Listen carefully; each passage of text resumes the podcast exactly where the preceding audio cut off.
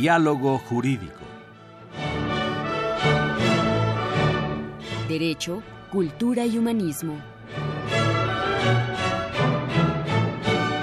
Programa a cargo del maestro Eduardo Luis Fejer.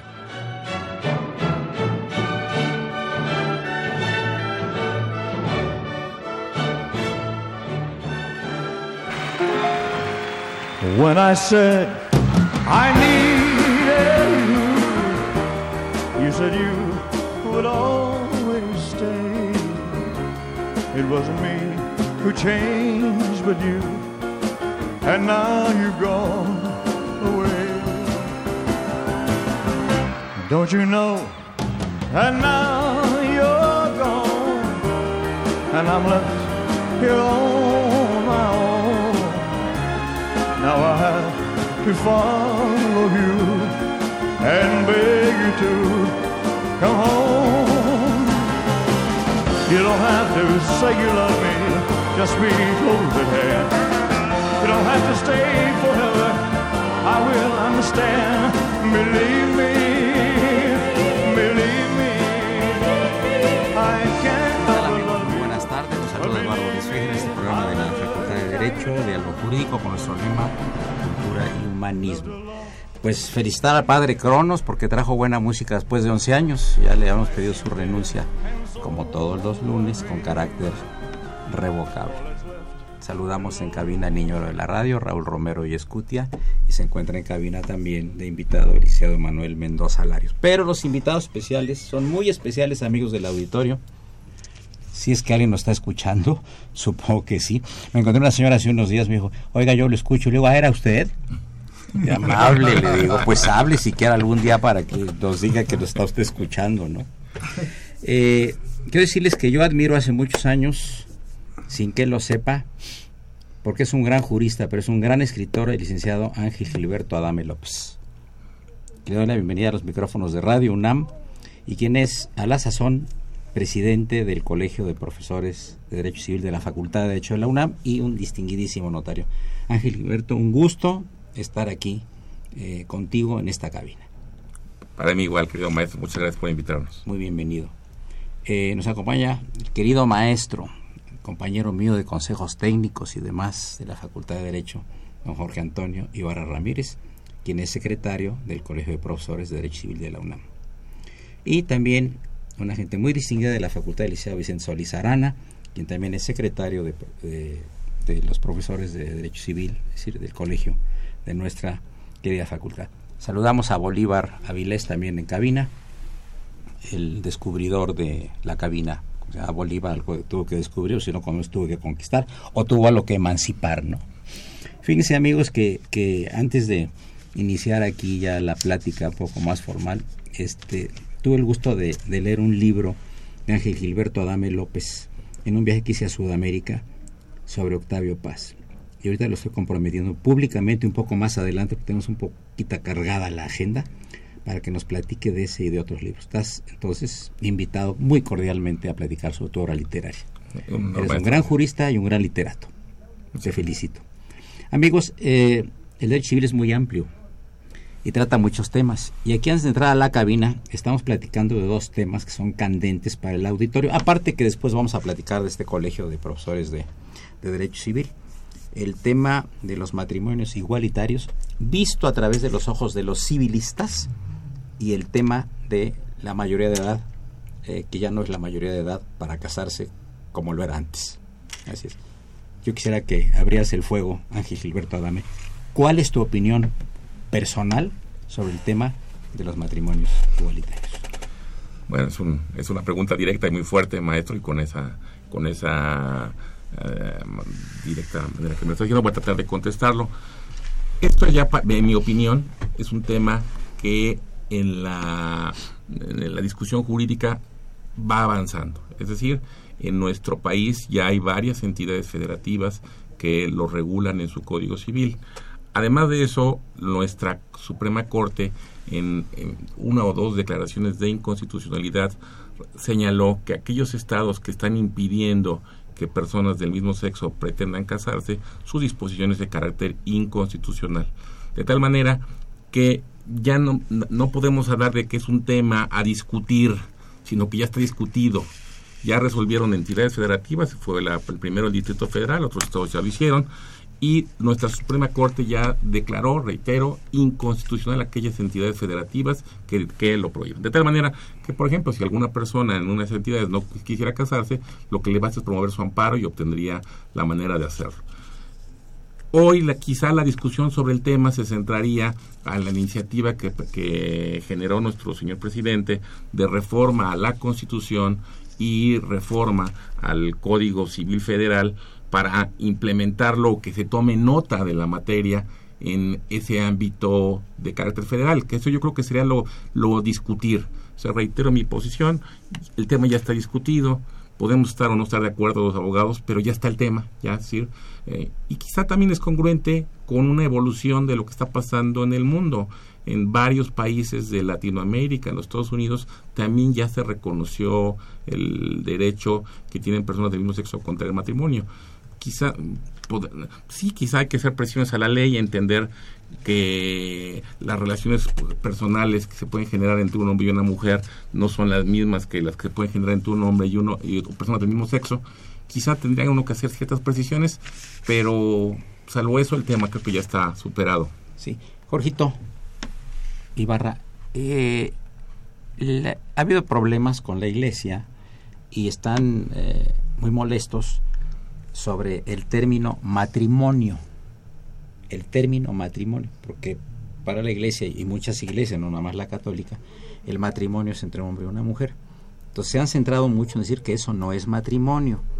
Eh, ¿Por qué insistir en que es matrimonio si estamos de alguna manera ofendiendo a cierta parte de la gente religiosa cuando se le puede poner unión o algún otro sinónimo? ¿Cuál es tu opinión? Lo que el clero o la Iglesia Católica se ha pronunciado ha sido en el sentido de que se opone a este tipo de uniones, pero a su vez, cambiando un poco, eh, las reconoce últimamente, pero dice que el término no es el adecuado. Es correcto. Etimológicamente la palabra matrimonio proviene de la palabra eh, latina matris y monium, que significa carga de la madre. La madre únicamente lo que gesta, lo que carga en su vientre, pues es el nuevo ser concebido. Entonces, eh, etimológicamente no podría haber esa definición en matrimonios de personas del mismo sexo, tratándose sobre todo de hombre con hombre porque nunca va van a poder ellos procrear. Por eso la procreación ha dejado de ser uno de los fines del matrimonio para estas nuevas uniones, no para las uniones tradicionales. Entonces, eh, yo he leído declaraciones de nuestras más altas autoridades de la Iglesia y ahora ellos se oponen únicamente ya no en la en la unión, porque eso ya, como lo dijo el maestro Gilberto, pues ya está resuelto, sino que no se le denomine eh, matrimonio, personas de, diferentes sexos. Perfecto. A mí les recuerdo los teléfonos en cabina para que nos llamen 55 36 89 89 y LADA sin costo 01850 52 688. Muchas gracias. Ahora, eh, una tercera opinión que sea la de Vicente Solís. Arana, ¿tú qué harías? ¿Te pelearías con la gente por la terminología? Finalmente, será una minoría, y es una minoría entre 120 millones de mexicanos, los matrimonios. Creo que van 800 o 1000 en toda la República, eh, contra 120 millones. Nos vamos a estar peleando por un problema de terminología. Gracias, maestro, por la invitación quiero decirle que tengo el honor de ser profesor en la Facultad de Derecho de la Universidad Nacional Autónoma de México en materia de derecho civil. Siempre que estudiamos al derecho civil, surge la duda si estamos designando de manera correcta al estudio. Y para hacer una precisión, le podría decir que el civil en Roma no era el concepto que hoy tenemos de derecho civil. Okay. En la antigua Roma era el derecho de las civitas para los romanos. Y después, para distinguirlo de lo contrario, se hablaba, por ejemplo, del derecho de gentes. Para hacer un recorrido histórico muy sencillo y breve, podría yo decirle que en la Edad Media el derecho civil fue en contraposición al derecho al derecho canonici, al derecho canónico. Entonces volvió a tomar un nuevo concepto, muy diferente al de la Roma. A partir del Code, del Código Napoleón, se empieza con la codificación específicamente en materia de derecho civil. Y quizá a partir de ahí empieza a tomar la forma de lo que nosotros hoy conocemos como derecho civil. Eso traído a esta discusión, a mí me parecería que adicionalmente deberíamos de incluir un nuevo elemento a la discusión. El respeto a las personas. Claro. Eh, llama el arquitecto Fernando Almanza y dice que piensa que deberían cambiar la palabra matrimonio por convivencia, ya que la palabra matrimonio es matriz y tiene relación con la mujer, es lo que comenta el arquitecto Fernando Almanza. Nos habla el licenciado Jaime Chávez, a quien le mandamos saludos muy afectuosos. Eh, dice, la iglesia está metiendo en lo que no debe. ¿Por qué la iglesia no sale a ayudar a los pobres? Es el punto de vista del señor Jaime Chávez. Ahora, eh, maestro Gilberto Adame López, hay otro tema que es el de la mayoría de edad para casarse. ¿Cuál es el cambio y cuál es el motivo? Eso sí, estamos hablando de un tema novedoso que en el Distrito Federal estamos marcando la pauta en la Ciudad de México, porque teníamos una tradición legislativa de que los menores de edad podían contraer matrimonio siempre y cuando obtuvieran la autorización de quien ejercía la potestad sobre ellos. Ah, tenemos una reforma reciente, hace alrededor de un mes, que se publicó en la Gaceta Oficial del Distrito Federal, una reforma a nuestro Código Civil que tajantemente señala que solo los mayores de edad pueden contraer matrimonio. Elimina totalmente todas las excepciones de la posibilidad de que menores de edad, aún con la autorización de sus padres, puedan casarse. Esa es la reforma eh, eh, directa. En la exposición de motivos de la iniciativa, Además de que se señala que hay concordancia, buscar tener concordancia con lo que ha firmado México en tratados internacionales de esta reforma, se señala que eh, la misma tiene por objeto buscar, porque en México tenemos un problema raro con tanta información, de que se está incrementando la natalidad de muchachas de 16, 15 años que se están embarazando y se aduce que con esta reforma se tratará de bajar esa tasa de natalidad que se está incrementando en menores de edad. Ese es el planteamiento de la reforma. Bien. Bueno, llegamos a la parte inicial del programa, amigos del auditorio.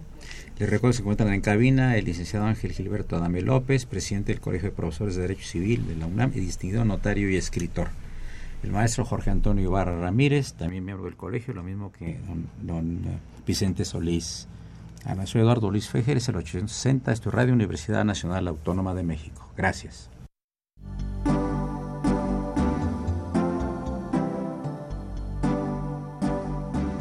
Está usted escuchando Diálogo Jurídico, Derecho, Cultura y Humanismo.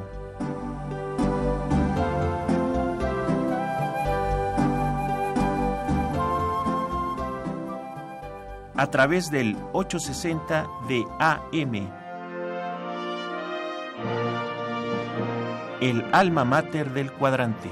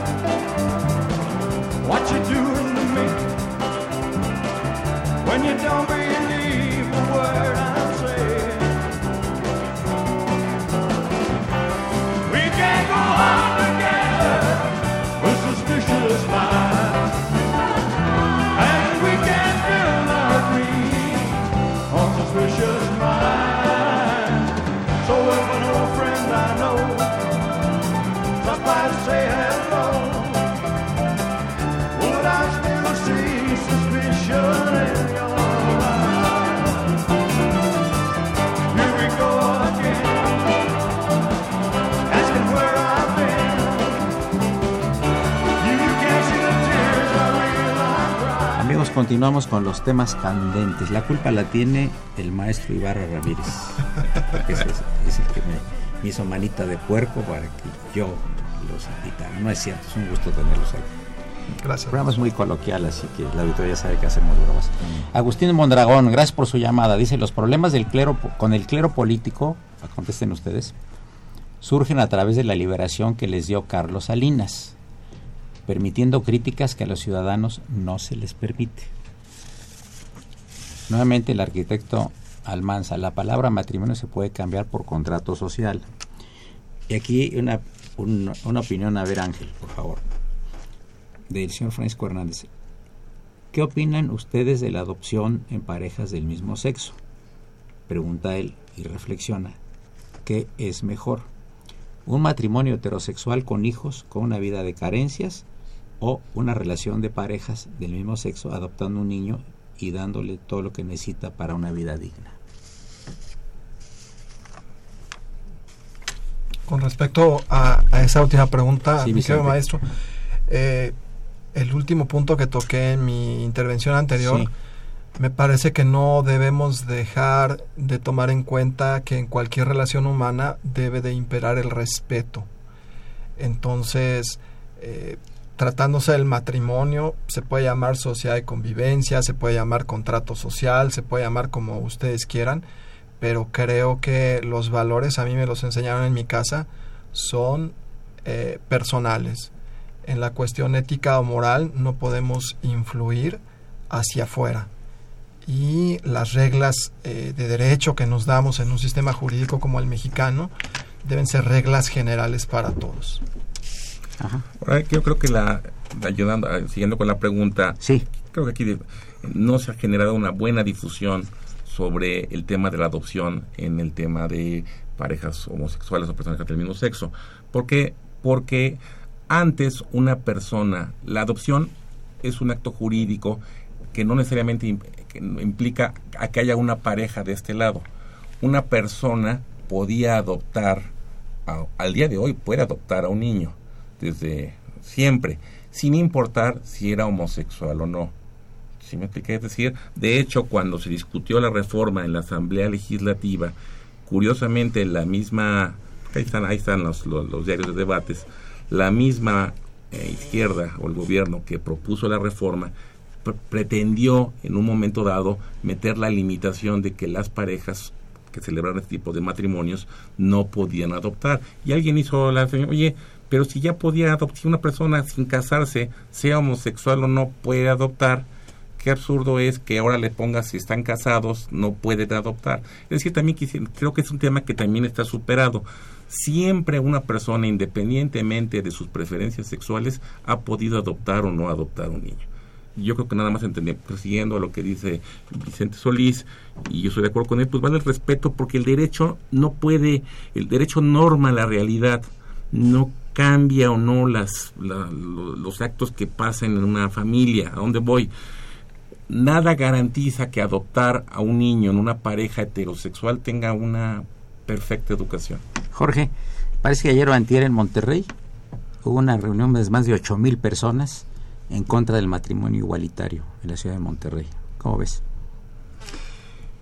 Bueno, hay que ver que hay muchos estados que son muy tradicionalistas, entre otros Guanajuato también, y así podríamos enumerar muchos de ellos, pero eh, con las reformas que tuvo nuestra constitución el 11 de junio del año 2012, 11, quedó muy claro establecido que por razones de sexo, de preferencias sexuales, Sí. Eh, se tiene que eh, respetar, como decía el maestro Vicente, su decisión, su dignidad y sobre todo su forma de querer eh, llevar a cabo una vida. Entonces, eh, aquí realmente eh, tenemos que aplicar el principio de no discriminaciones, Claro. no por que en un momento dado sea personas del mismo sexo eh, estén impedidos para Claro. pues para unirse ya sea por matrimonio o no. Aquí el eh, señor Chávez dice que qué porcentaje de matrimonios heterosexuales se mantiene con respeto y armonía. Bueno, es una es una buena reflexión. Lo que es, que quizá contestando, hay estadísticas interesantes en el Distrito Federal.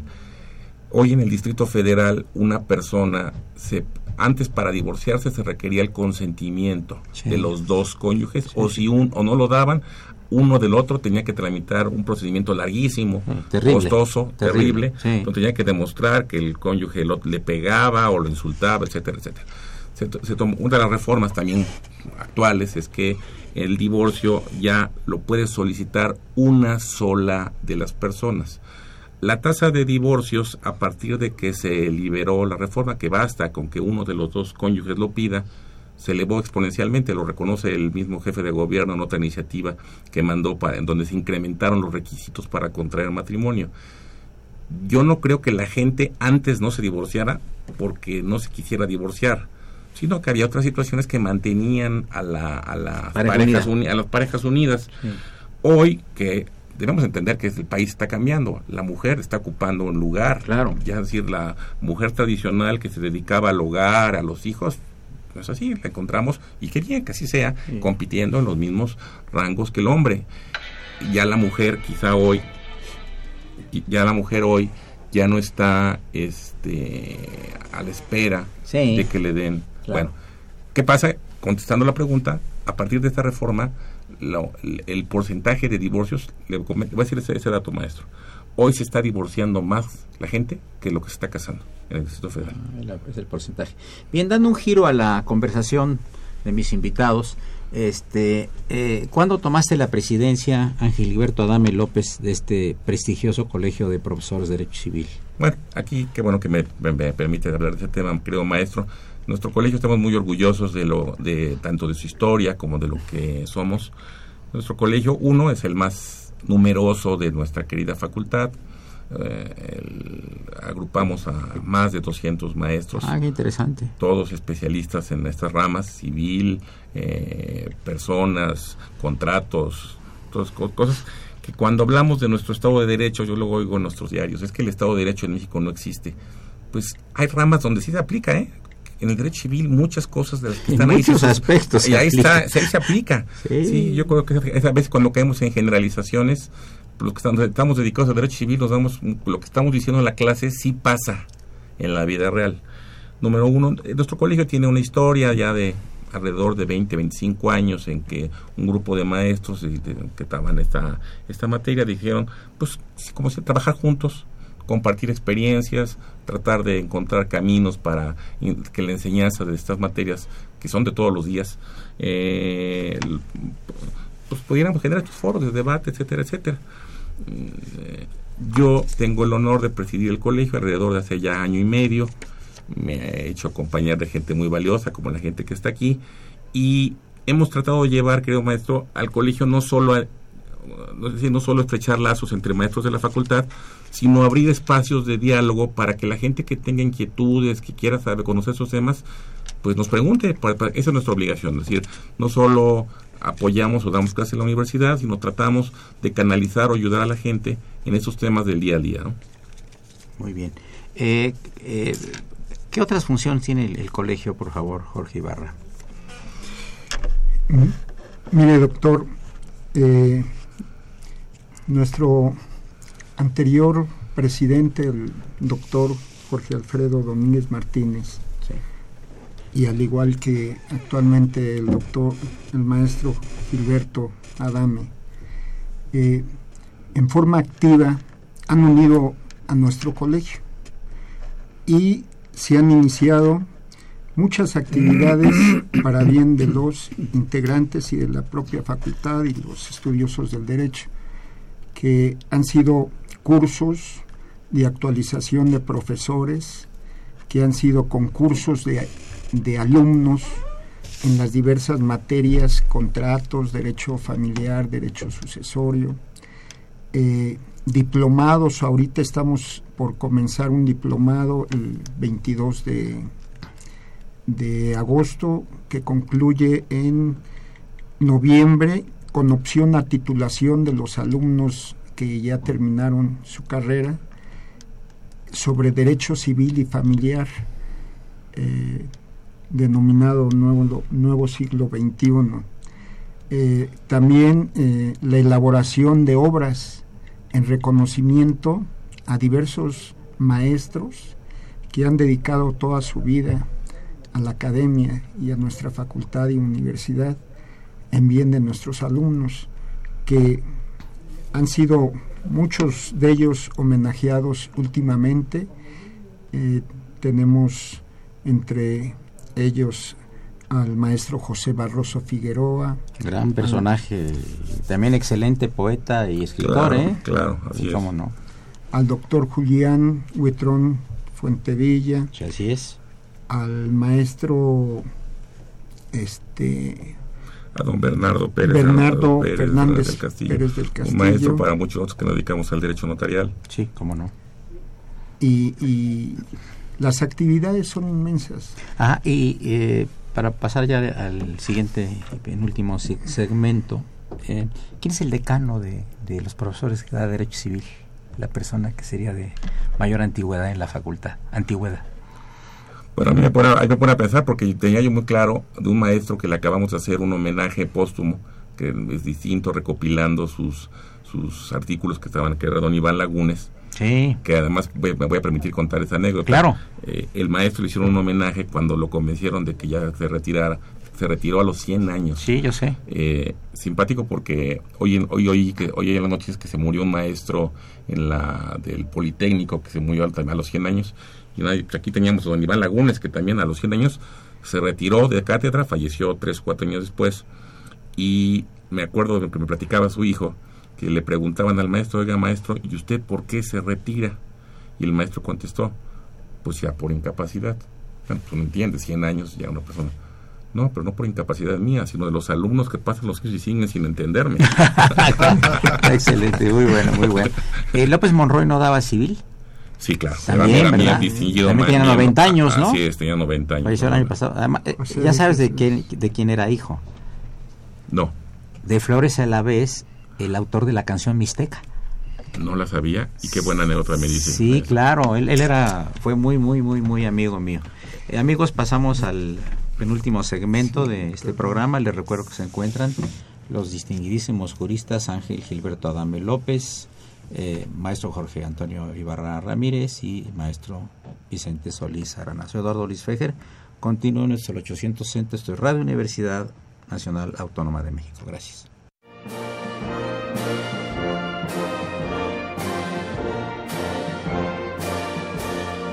Su opinión es importante. Comuníquese. Nuestro número 5536 8989. Del interior de la República 01800 5052 688.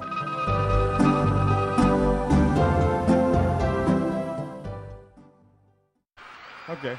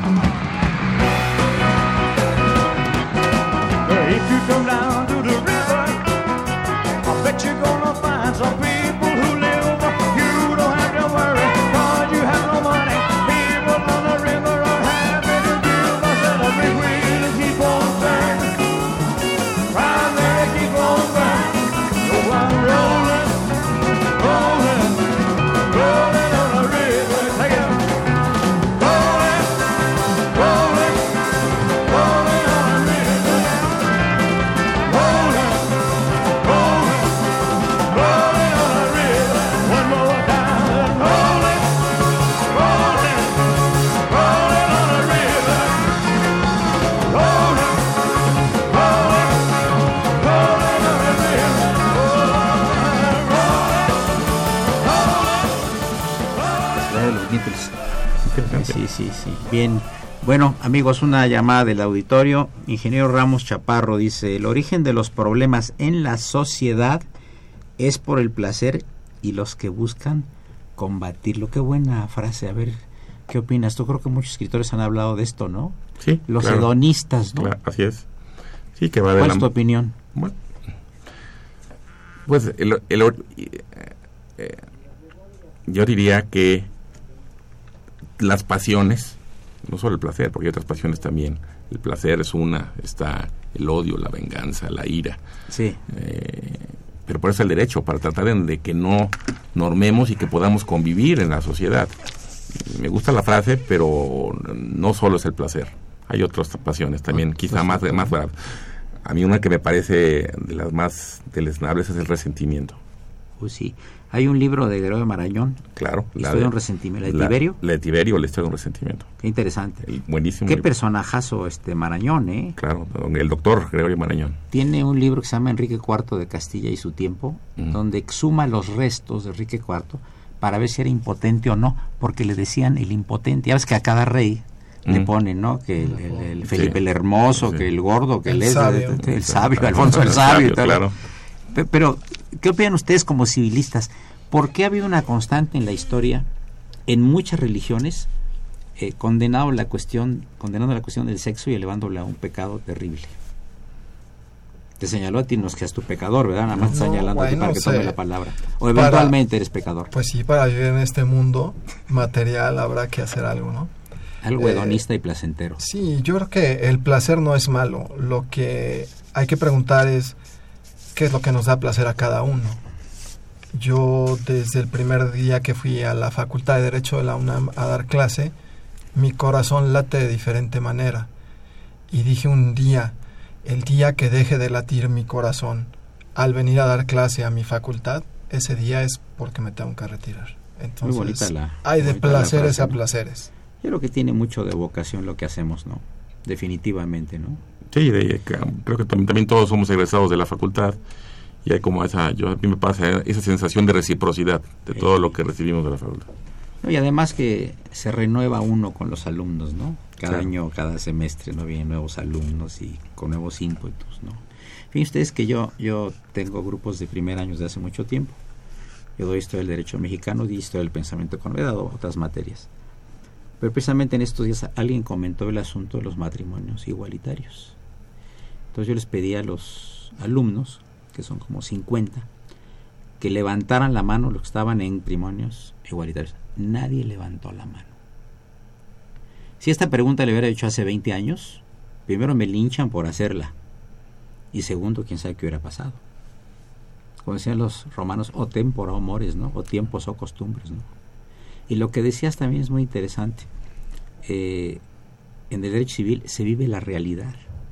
Por eso las, las leyes tienen que estar cambiando, ¿verdad? Sí, Hay que eh, adaptarse, ¿no? Claro, es decir, y a veces lo más bien lo que le, le pasa a la legislación civil es que se atrasa un poquito a lo que es la dinámica social, la dinámica de la Casi familia. todos los derechos. Yo me acuerdo cuando entrábamos a la facultad, nosotros, yo entré en 59, se imaginan ustedes, casi fui compañero de Moctezuma Xocoyotzin y de Dan Cortés, pero este eh, nos causaba un poquito de sorpresa, algunos sorna, otros sonreían, al hablar de derecho espacial.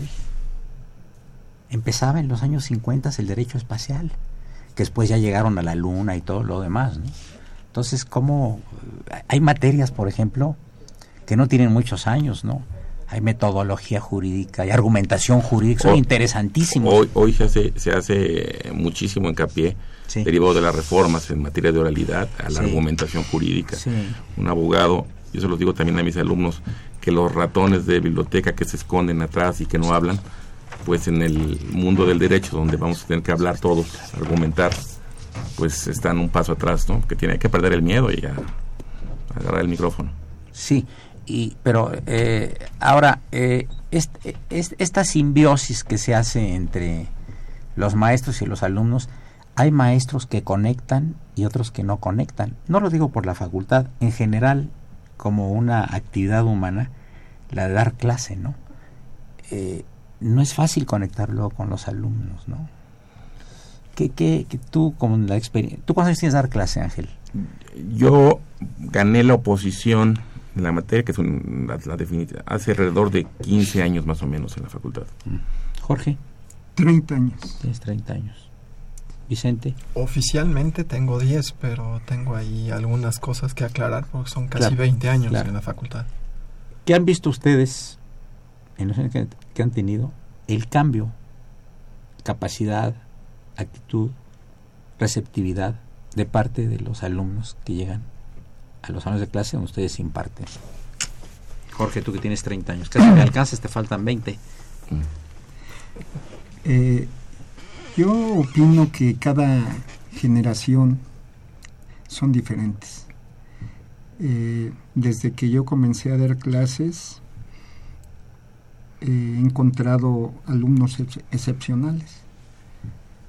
Y desde luego con otro plan de estudios menos completo en cuanto a materias y preparación.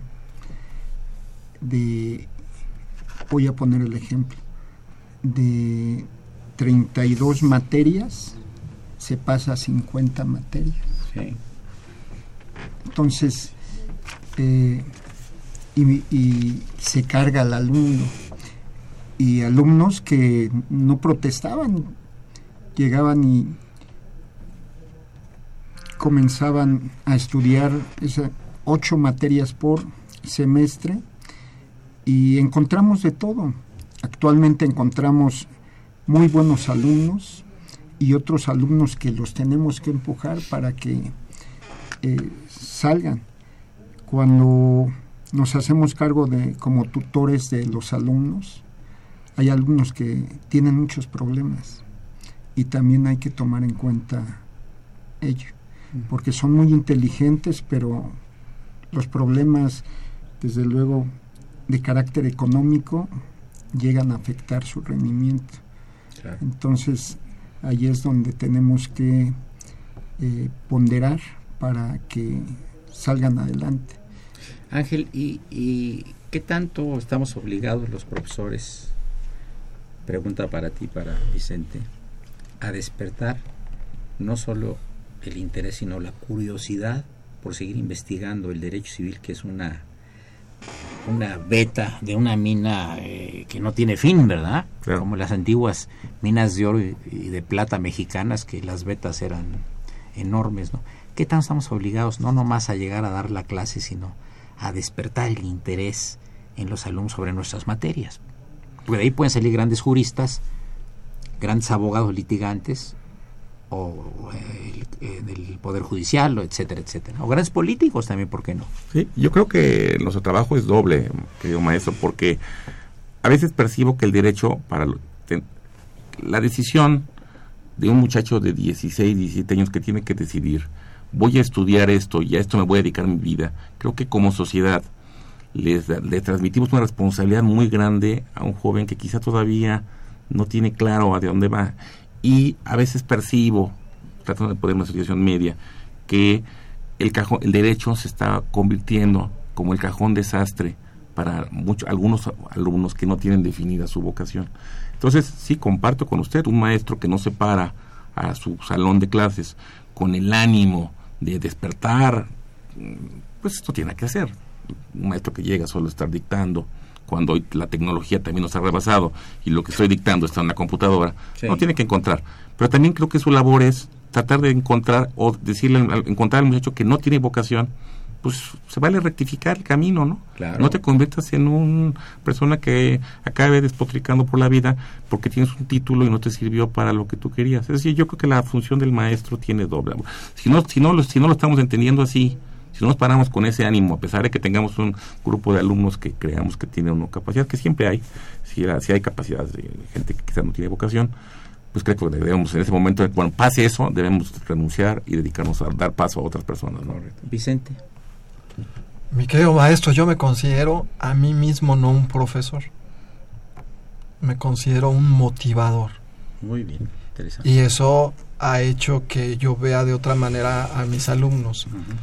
Porque sé que son entes sociales, sé que vienen de una problemática familiar En el caso de la Facultad de Derecho, cuando yo estudiaba, a los que íbamos en la tarde nos hacían nacos. Entonces, sé que hay una situación social en particular de mi querida facultad. Entonces, yo debo de atender inmediatamente a ser un motivador. 50 minutos o una hora o dos horas de clase nunca serán suficientes si el muchacho por sí mismo no lo hace. Ahora, una pregunta para los tres.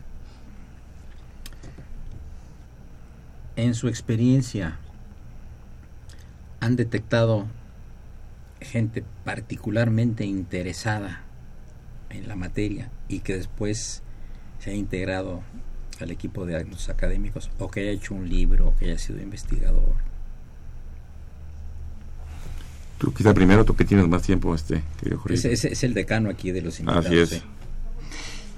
Eh, yo en especial, bueno, he tenido varios alumnos, pero recuerdo a uno de ellos que lo buscamos y lo encontramos en forma inmediata, es Rubén Quintino. Rubén Quintino... Lo conozco. Eh, fue mi alumno y eh, le vi tantas ganas de estudiar que él no fue en la materia de civil, sino en la materia penal. Mm. Entonces, cuando tratamos eh, la violencia familiar, le dije que me hiciera una exposición, pero desde el punto de vista penal y civil. La comparación eh, lo hizo en forma magistral y yo le felicité y le dije que iba a ser un gran profesionista. Él todavía no, lo, no terminaba la carrera y comenzó a, a escribir y escribió un diccionario jurídico y después escribió una teoría de penal que inclusive eh, les interesó tanto en el posgrado que lo invitaron a que se las expusiera en el doctorado. Él todavía ni siquiera se recibía. Cuando termina la carrera, luego luego lo invitan INACIPE. Sí, sí. Y pues ahí hizo una gran trayectoria, ya ha escrito mucho, y actualmente es citado hasta por, por autores alemanes. Entonces, este, pues da una gran satisfacción eh, conocer que tenemos muchos alumnos de eso. Sobre todo porque en los concursos son los que ganan normalmente los alumnos de la facultad. Muy bien, amigos, llegamos a la penúltima parte del programa. En unos minutos más continuamos. 860 Radio Universidad. Gracias.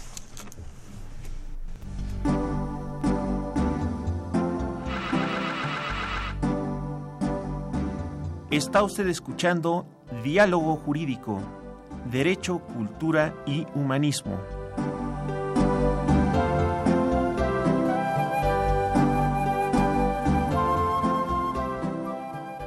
a través del 860 de AM. El alma mater del cuadrante. It's my first movie. Love me tender, love me tender, never let me go. You have made my dreams come true. and I love you so. Love me tender, love me true, all my dreams fulfill. Oh my darling, I love you, and I always will.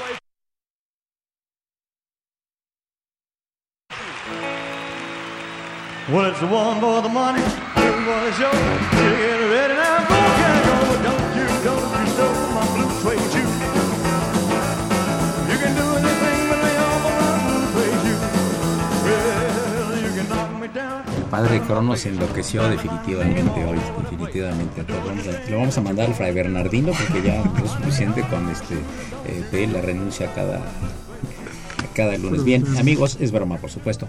Nuevamente el arquitecto Fernando Almanza, creo que es el único que nos escucha, pero bueno, Fernando, un saludo, gracias. Los usos y costumbres deben apegarse a la legalidad.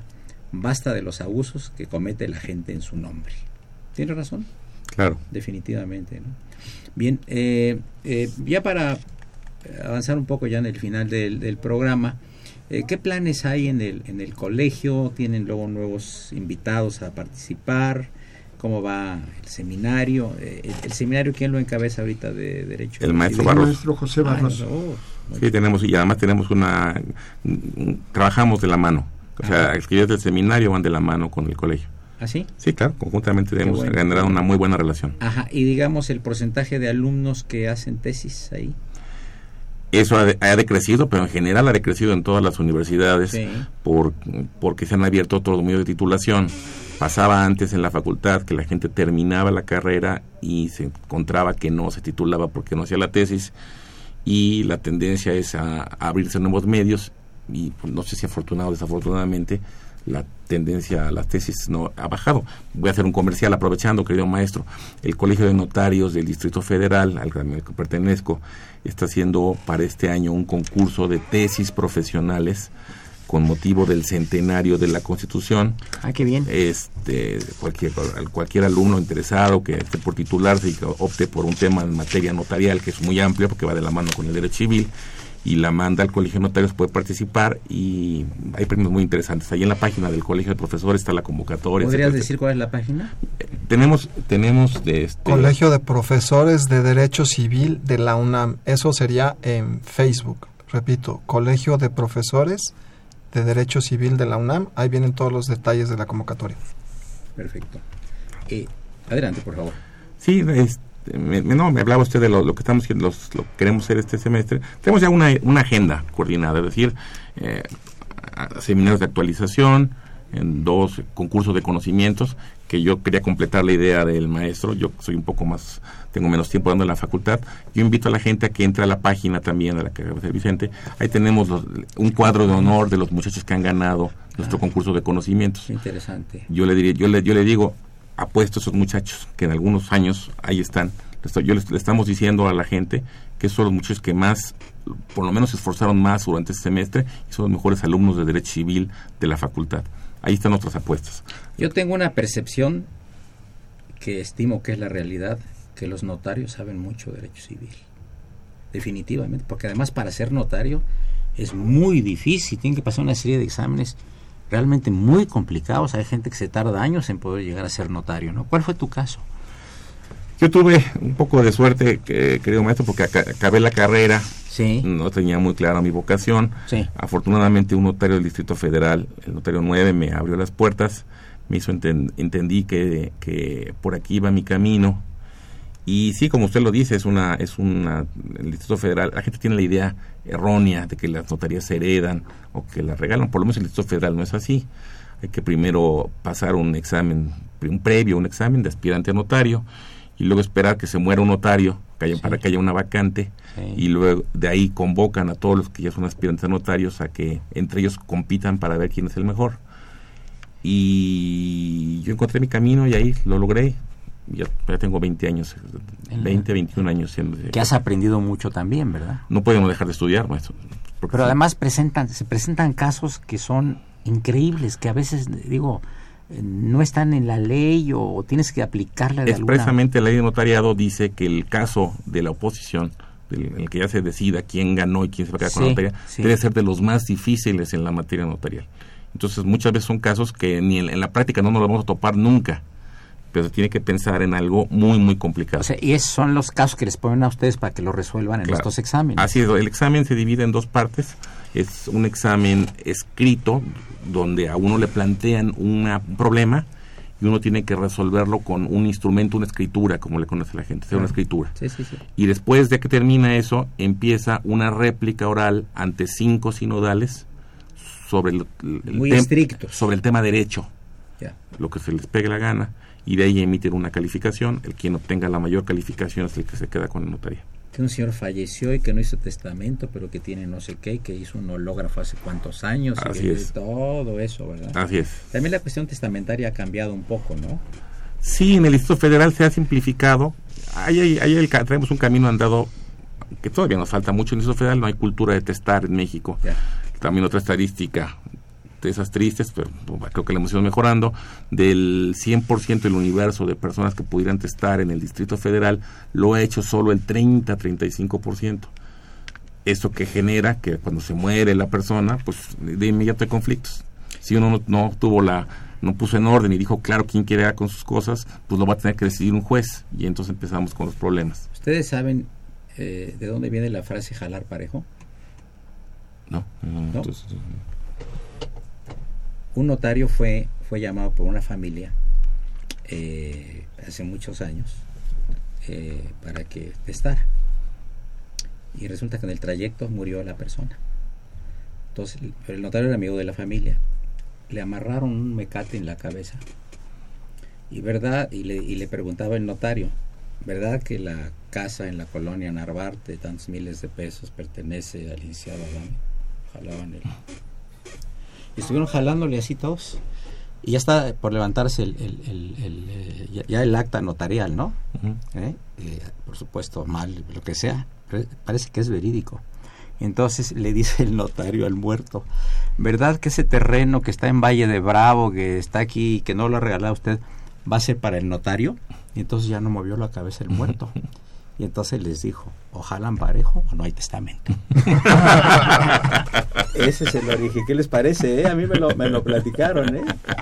Está muy interesante, ¿no? Porque le jalaban, le ponían el mecate en la cabeza y claro que ahorita no, no, no se puede hacer a base de preguntas eh, un testamento, digo, de Así ninguna es. manera. La persona tiene voluntariamente que... Sí, hace simplificado mucho. Por ejemplo, a mí cuando empecé a trabajar en notaría, se requerían para otorgar el testamento que acompañaran tres testigos Sí, me acuerdo. que no fueran parientes de... No, ni siquiera que trabajaron ahí. Entonces, juntar a tanta gente era complicado. Sí. Hoy no, hoy basta que una persona vaya a la notaría y en unos 40 minutos, una hora, ya otorgó su testamento.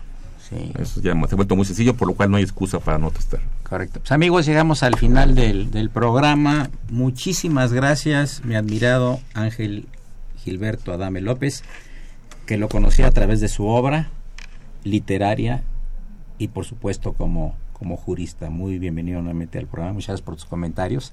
Ya estás en octubre programado para hablar de Octavio Paz. Un honor, Por favor. claro. Muy bienvenido, gracias. Jorge Antonio Ibarra Ramírez, pues, compañero mío de tantos años ahí de labores académicas y de, de consejeros técnicos y demás. Mucho gusto en tenerte con nosotros y magnífica la sugerencia de que invitar a los profesores Gracias a este programa. ¿eh? Muchas gracias. Un gusto, Vicente Solís Arana, que nos hemos saludado muchas veces ahí en la Facultad de, de Derecho con mucho afecto. Un distinguido placer, maestro. jurista Muchas gracias. También, muchas gracias. Bueno, fue una operación de Socorro Montes que la vi bailando un rock muy fuerte, el rock del angelito, creo que estaba bailando ahí con el padre Cronos, la saludamos con el afecto de siempre, en los controles por supuesto.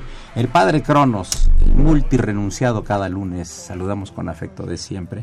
eh, la comunicación siempre grata de este personaje de la comunicación mexicana, multipremiado también.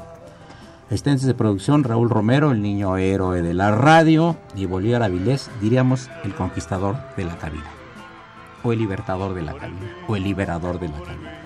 Saludamos también en cabina al doctor Martín Weinstein, seguido penalista, criminólogo, casi criminal, y eh, por supuesto la presencia también en cabina del licenciado médico e ingeniero José Gustavo Montes. Saludamos también a Emanuel Mendoza Lerzo, Eduardo Luis Fejer, la mejor de los tardes, esto de la Universidad Nacional Autónoma